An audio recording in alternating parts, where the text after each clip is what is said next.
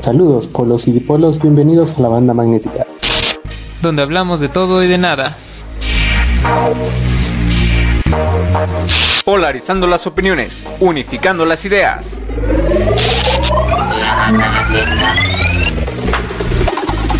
La banda magnética no se hace responsable de lo dicho, insinuado o omitido en este programa.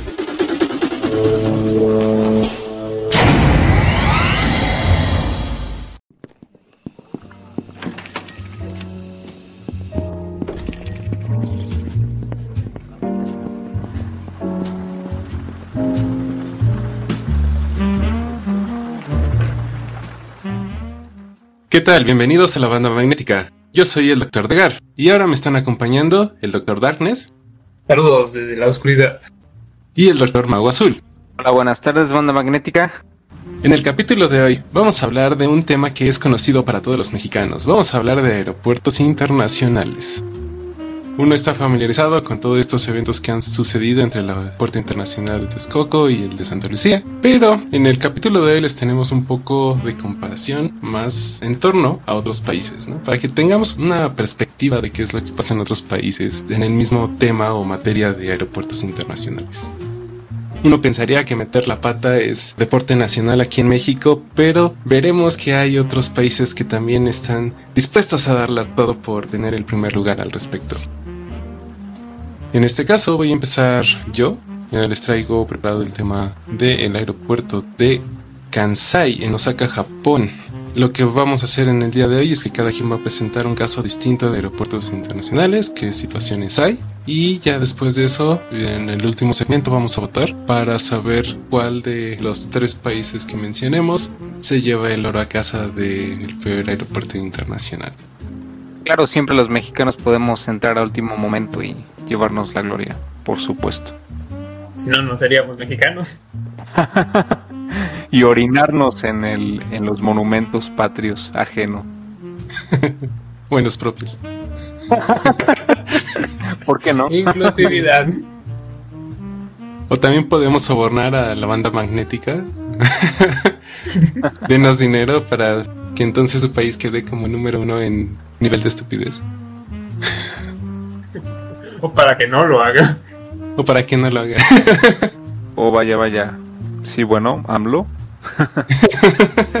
¿Qué? ¿Unos lonches? Por supuesto. No cobramos mucho, presentamos los martes. Así como sobornos de dos mil pesos para arriba. No sé cuánto deberíamos de pedir por un soborno de este tipo. No estamos tan conocidos. O con que nos mencionen en las mañaneras para que nos den algo de difusión. Se buscan a estos tres idiotas que juegan a tener un podcast. A ver quién paga más, si la mafia del poder o AMLO. Vamos a ver. Oye, Calderón nos pagaría con whisky. Creo que prefiero el anche.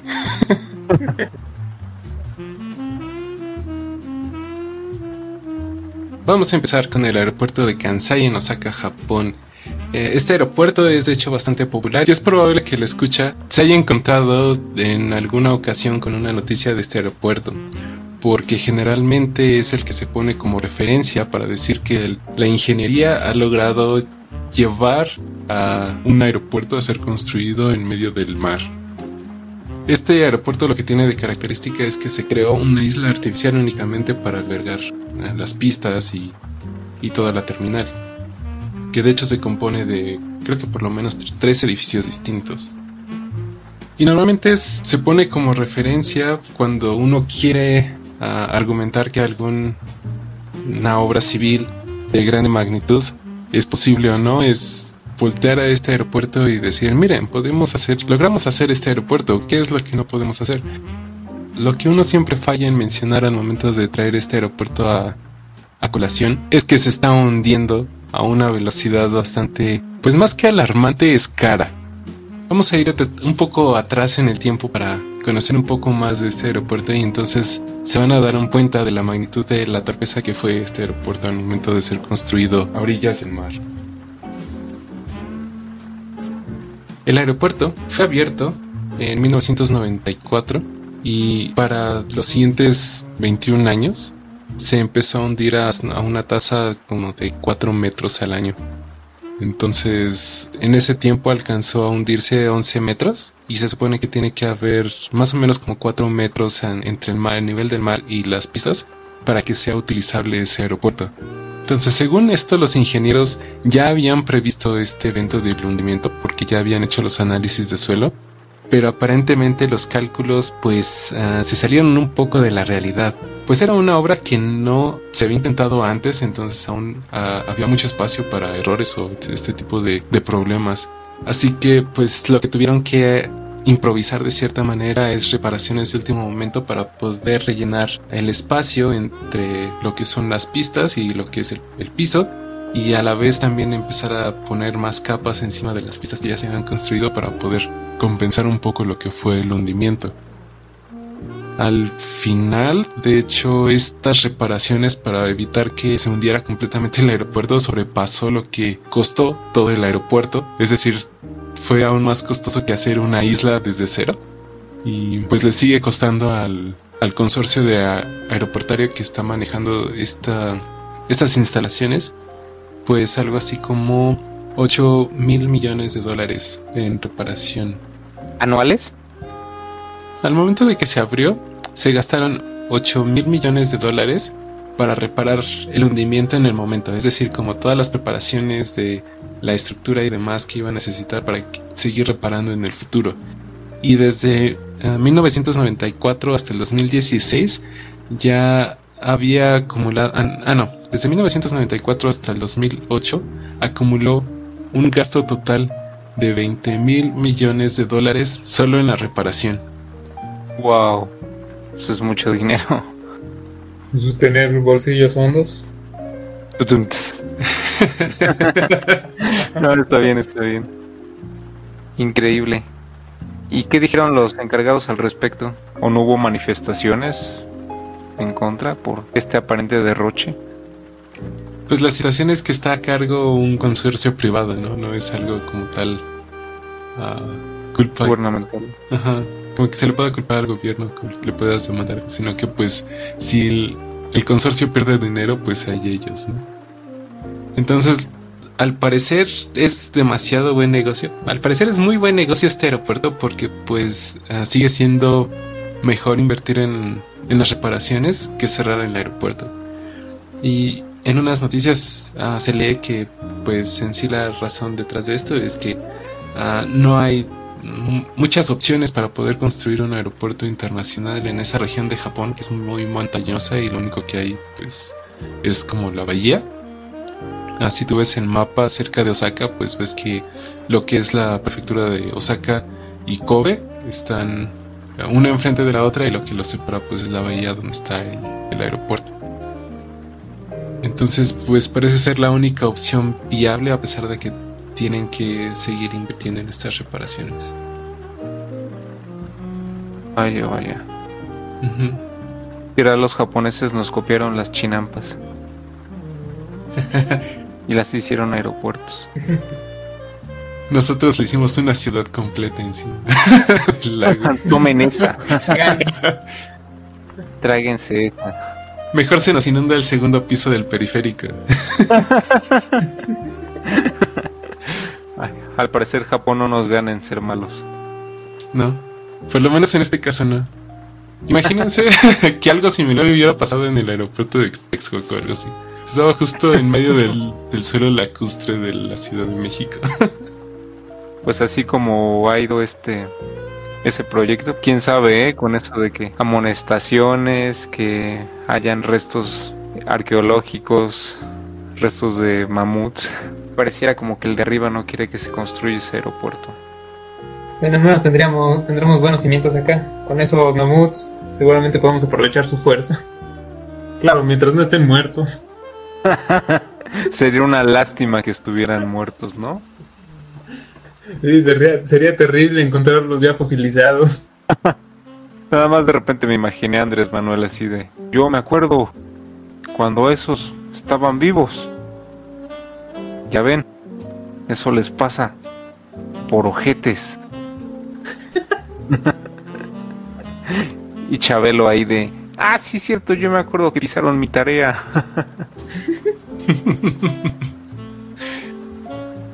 Es más, de ellos era mi tarea. Ah, yo hice a los mamuts. Sí, las pinturas rupestres, esa era mi tarea. Esa era mi tarea. Saqué un 5 porque las manos solo tenían 5 dedos en ese entonces. bueno, y ahora también, pero las calificaciones solamente se podían hacer con una mano. Ay, no. ¿Imaginan que Chabelo sea tan inmortal que realmente sea un niño?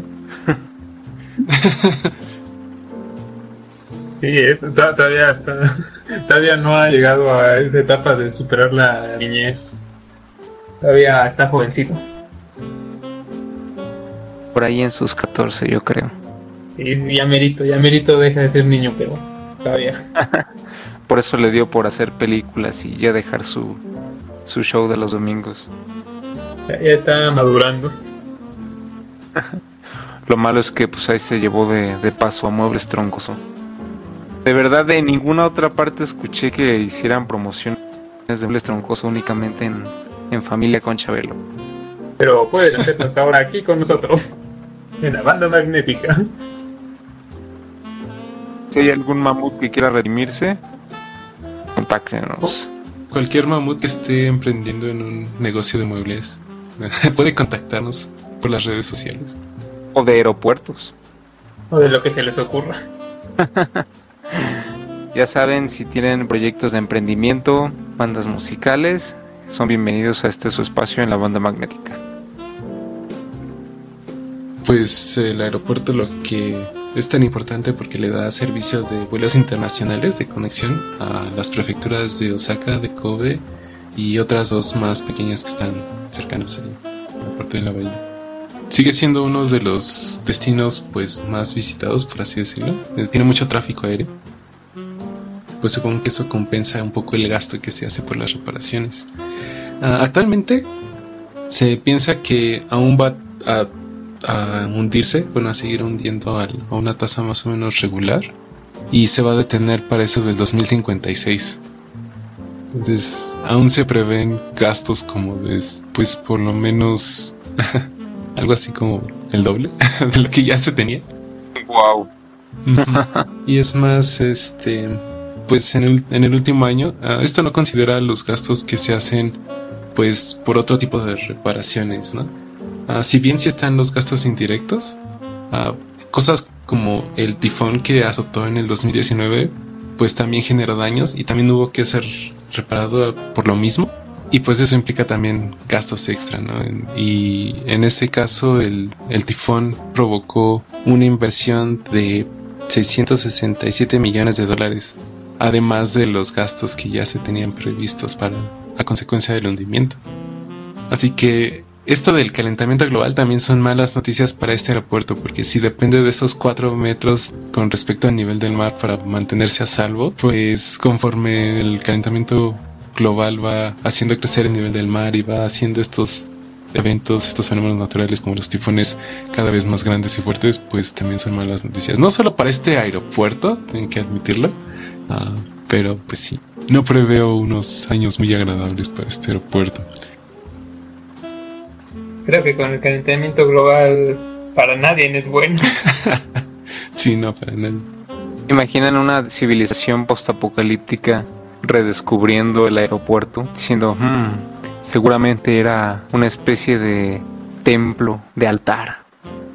Sí, por supuesto. Los sacrificios. El Atlantis del futuro. Seguro aquí realizaban sus sacrificios salvajes. Del futuro salvaje. O del pasado salvaje. Ah, El futuro mueve para nosotros, el pasado para ellos. Otro aspecto curioso es que a pesar de que anteriormente se había previsto que la estabilización iba a tomar pues solamente unos 50 años, aún en, en estas situaciones que sobrepasaron lo que se había previsto al momento de diseñar el aeropuerto, pues sí va a tomar más o menos la misma cantidad de tiempo en estabilizarse antes se había previsto que iba a tardar como 50 años ya en no hundirse por completo y las medidas actuales indican que va a dejar de hundirse por eso del 2056. Y un aspecto curioso de esto es que pues el contrato de uno de los principales uh, inversores en este aeropuerto pues termina en el 2060. Entonces, incidentalmente le tocó todo el tiempo en el cual tiene que estar haciéndose responsable por este tipo de reparaciones. A pesar de que tiene esta gran falla, que pues en este caso, este consorcio se hace responsable del, de las necesidades y de los pagos y demás, ¿no? Entonces, pues tienen el suficiente dinero para poder compensar esto. Pero pues en otros casos, otros aeropuertos tal vez uh, no tendrían esta, esta facilidad. El aeropuerto, de hecho, eh, con respecto a otros, otras características como lo es la tecnología uh, logística que hay dentro de las salas de aterrizaje, uh, la estación de control y la conexión con otros aeropuertos y la conexión con otros sistemas de, de transporte, es de hecho muy buena. Y pues sí me gustaría hacer esta marca de que no porque ahorita esté recalcando esta, esta característica de que no previeron bien la construcción y las reparaciones les han costado demasiado dinero, pues de alguna manera implican que el aeropuerto como en su totalidad es un mal aeropuerto, ¿no? Sí es bueno en cuanto a la logística, es bueno en cuanto al servicio que dan, está catalogado como uno de los mejores aeropuertos, incluso recibió un premio por ese aspecto de que dan un muy buen servicio y también tiene muchas empresas de nivel mundial que están asociadas a este mismo lugar. Hay actualmente 86 aerolíneas que trabajan y son activas en ese aeropuerto y aún bajo la pandemia pues se han mantenido al tanto. A flote.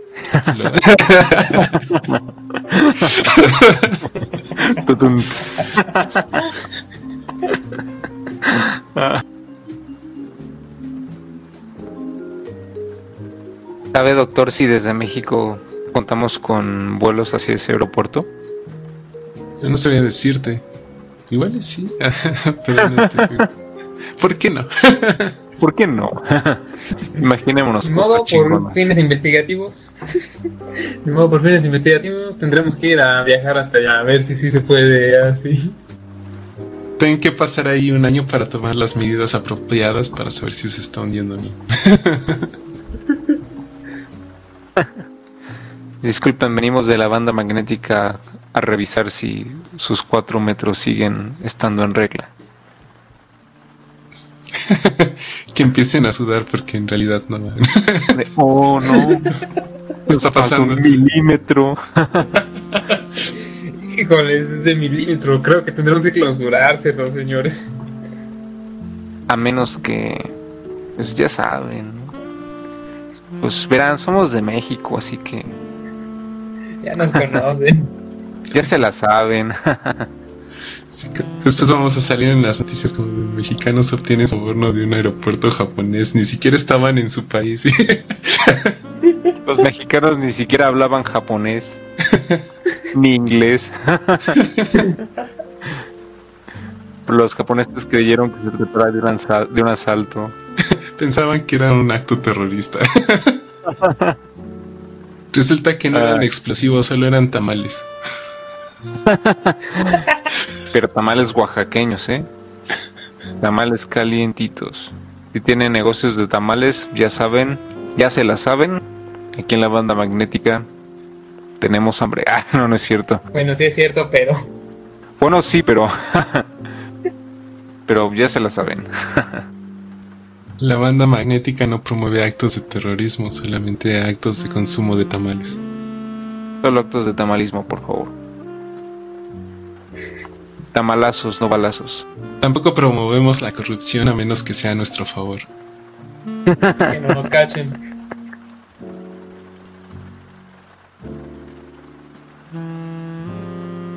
Muy bien, pues con esto termino a la parte de la información que traigo preparada para el aeropuerto de Kansai. No sé si tengan alguna otra pregunta, comentario. Los pasajeros que arriban a este aeropuerto son trasladados posteriormente en lanchas o hay como aerolíneas más pequeñas para llevarlos, digamos, a la parte metropolitana de Japón. Sí, el aeropuerto está conectado por vías férreas y por carretera, por así decirlo. Hay un camino que los lleva a tierra firme, a la parte de Osaka, a una parte limítrofe de la ciudad. Y pues ya de ahí tienen la la facilidad de comunicarse a cualquier otra parte. Ah, incluso los mismos trenes que llegan al aeropuerto, pues también te pueden llevar a las otras prefecturas. Entonces, como mencionaba, sí tiene muy buena comunicación, tanto vía marítima. No sé si los vuelos de para comunicar con los aeropuertos más pequeños que no son internacionales, internacionales ahí cerca, también aterricen ahí o sean trasladados por alguno de, de las vías secundarias. Pero pues sí se mantiene en- con muy buena comunicación. Muy bien, muy bien. Hay que irnos a dar una vuelta. Suena divertido. Si tú, el que está escuchando, ah, conoce este aeropuerto y quiere compartir su experiencia, no dude en comentarlo, ya sea en las redes sociales.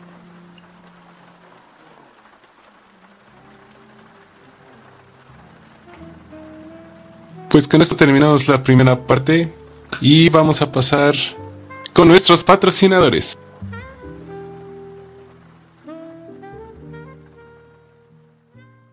¿Quieres dar a conocer tu marca a nivel visual, pero no sabes cómo? ¿Tienes un concepto de cómic o novela gráfica, pero no sabes cómo darle forma y color a tu idea? ¿Cansado de tratar de animar tus proyectos audiovisuales solo para terminar más gordo? Bueno, eso tal vez no. Pues en Candy Calavera Studio tienen la solución. Candy Calavera Studio son profesionales de la ilustración. Y animación para todo tipo de proyectos artísticos y comerciales. Candy Calavera Studio es una empresa 100% mexicana con experiencia a nivel internacional. Recomendados por sus amigos de la banda magnética. Candy Calavera Studio, en ilustración y arte visual, tu mejor opción.